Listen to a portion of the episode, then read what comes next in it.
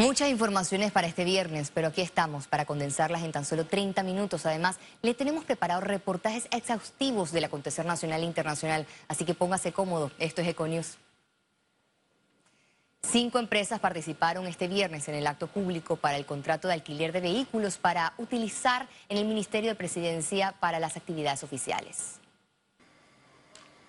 El acto tuvo lugar en el Palacio de las Garzas. Las propuestas presentadas para obtener la licitación del arrendamiento del de 251 autos para presidencia estarán disponibles en Panamá Compra.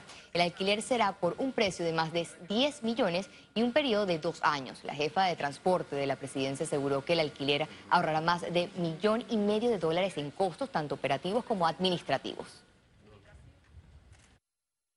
El alquiler es más económico que una compra por muchas razones. Una de ellas y las más destacadas es la parte operativa y administrativa de los gastos de mantenimiento, mantenimiento correctivo, la parte de seguro, asesoría legal de los casos en caso de colisiones.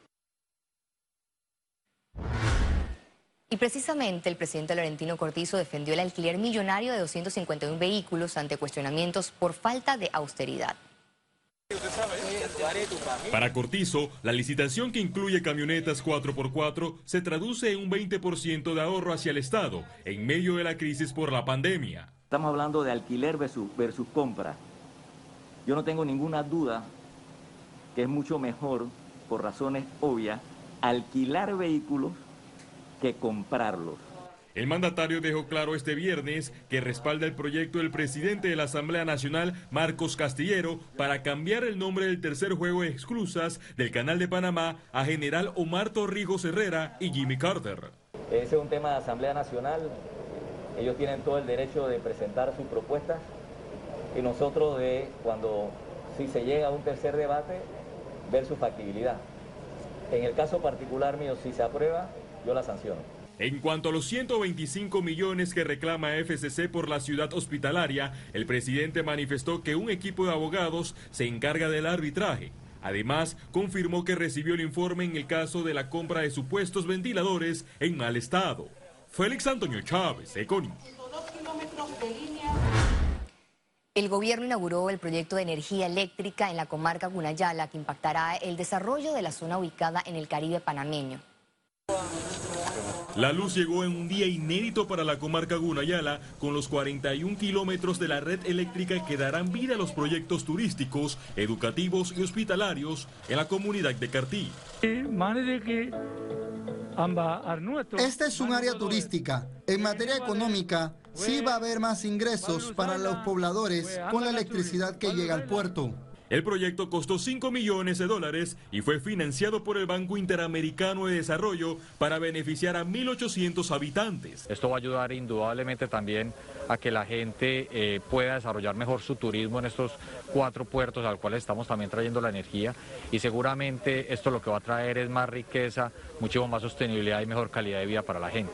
Este es un proyecto muy importante para el Banco Interamericano de Desarrollo forma parte de los proyectos que tenemos con la Oficina de Electrificación Rural a nivel nacional y comprende una inversión de 5 millones de dólares para la línea de distribución eléctrica que por primera vez llega a la comarca Gunayala, específicamente al puerto de Garrí.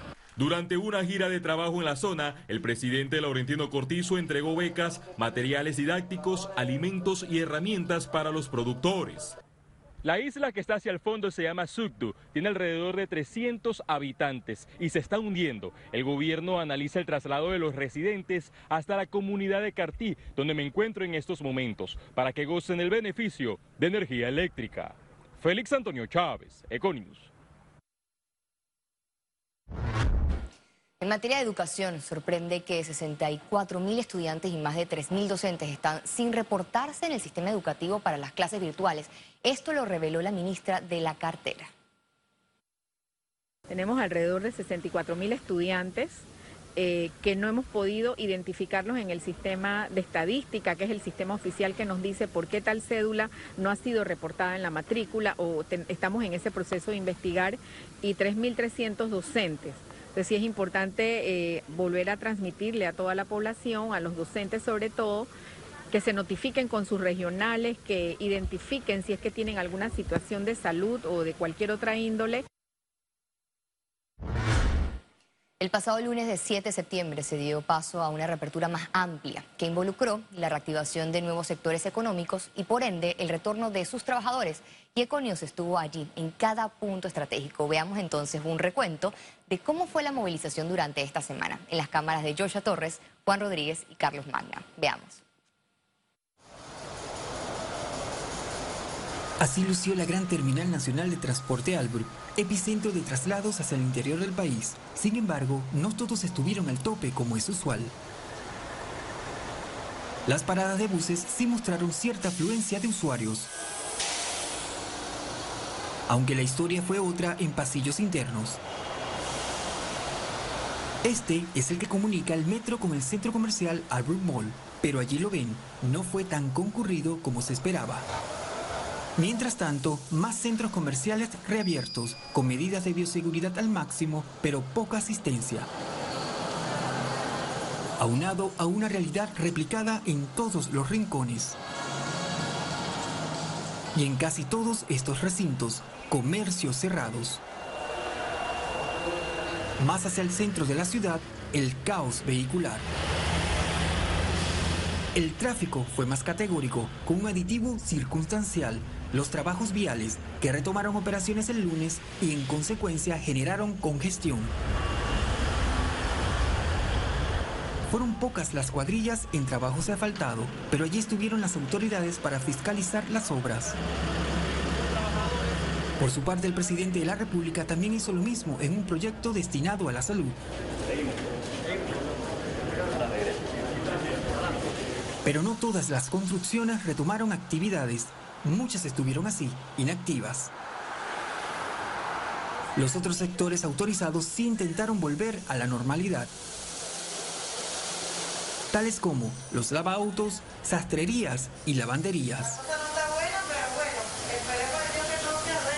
Al oeste de la ciudad, otra área vital de la economía, Panamá Pacífico, centro de multinacionales, y así estuvo, casi desierta.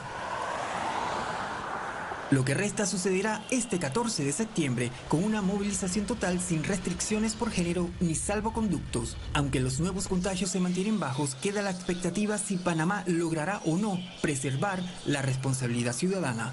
José Daniel Marcial, Econews.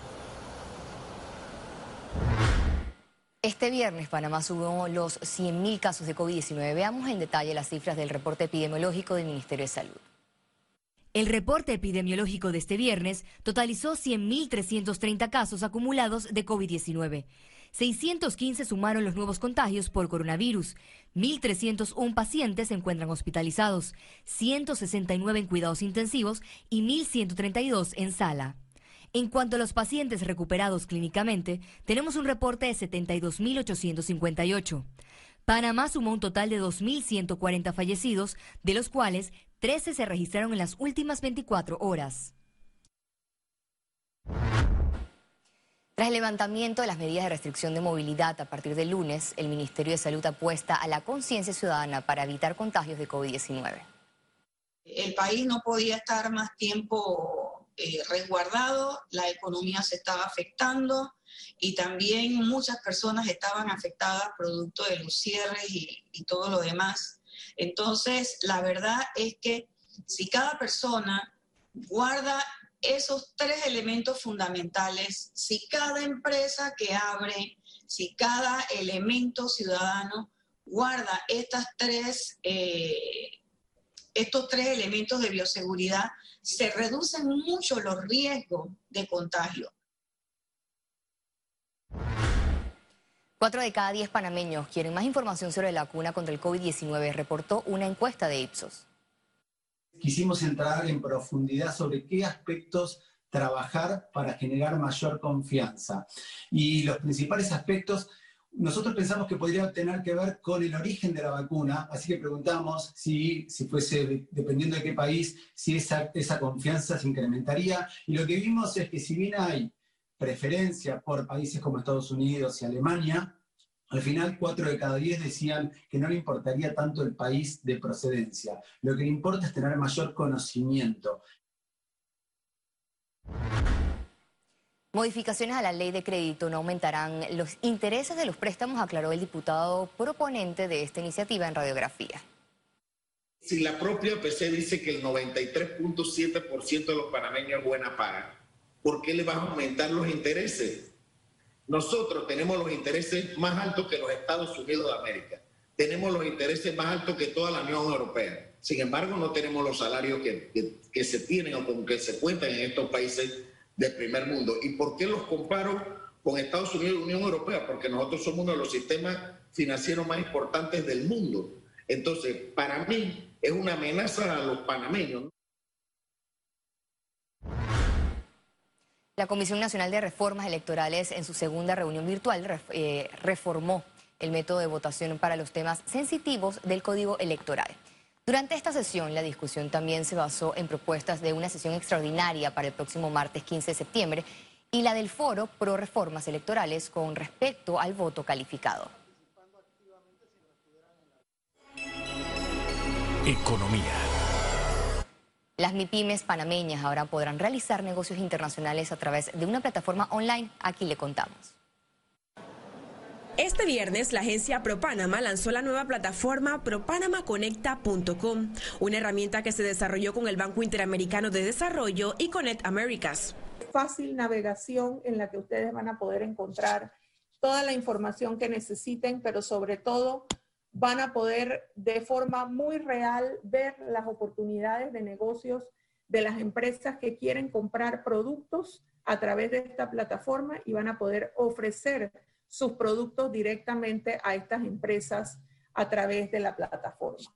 Esta página web que ofrece base de datos de empresas, capacitaciones y anuncios de compra fortalecerá las exportaciones y vinculación empresarial autónoma. Las empresas tienen que digitalizarse, tienen que utilizar mercados digitales como son las plataformas eh, y por otro lado, ¿no es cierto?, es importante que, el país genere ese eh, entorno digital que acompañe esto. Sabemos que si las pymes acceden a mejores contactos, artículos, contenidos, van a poder exportar, van a poder hacer ese esfuerzo de forma más efectiva. Pero también está la facilitación del comercio y esos pasos de frontera que son muy importantes, eh, que si no los hacemos más tecnológicos, más sanitarios, más efectivos, eh, todo ese esfuerzo no, no se materializa. Se trata de un bien público regional gratuito, con más de 900 empresas panameñas registradas. Ciara Morris, Econews. El Ejecutivo espera que la próxima movilidad sin restricción de género aumente el nivel de consumo en el país. Desde el lunes 14 de septiembre, los hombres y mujeres podrán circular sin limitación de lunes a sábado de 5 de la mañana a 11 de la noche. Además, se elimina el uso de salvoconductos. Solo necesitarán este documento los trabajadores con horario dentro del toque de queda y que circularán entre 11 de la noche a 5 de la mañana. Con la eliminación de las restricciones por, género, por supuesto que va a haber mucho más consumo. Eh, tener restringida a las personas por día, eh, hombres, mujeres, no permitía pues esa eh, facilidad para que muchas personas pudiesen ir todos los días a hacer diferentes actividades comerciales. Sin embargo, también con mucha responsabilidad queremos decir que no bajamos la guardia. Al regreso internacionales y recuerde si no tiene la oportunidad de vernos en pantalla, puede hacerlo en vivo desde su celular a través de una aplicación destinada a su comodidad. Es Cable Onda Go, solo descárguela y listo.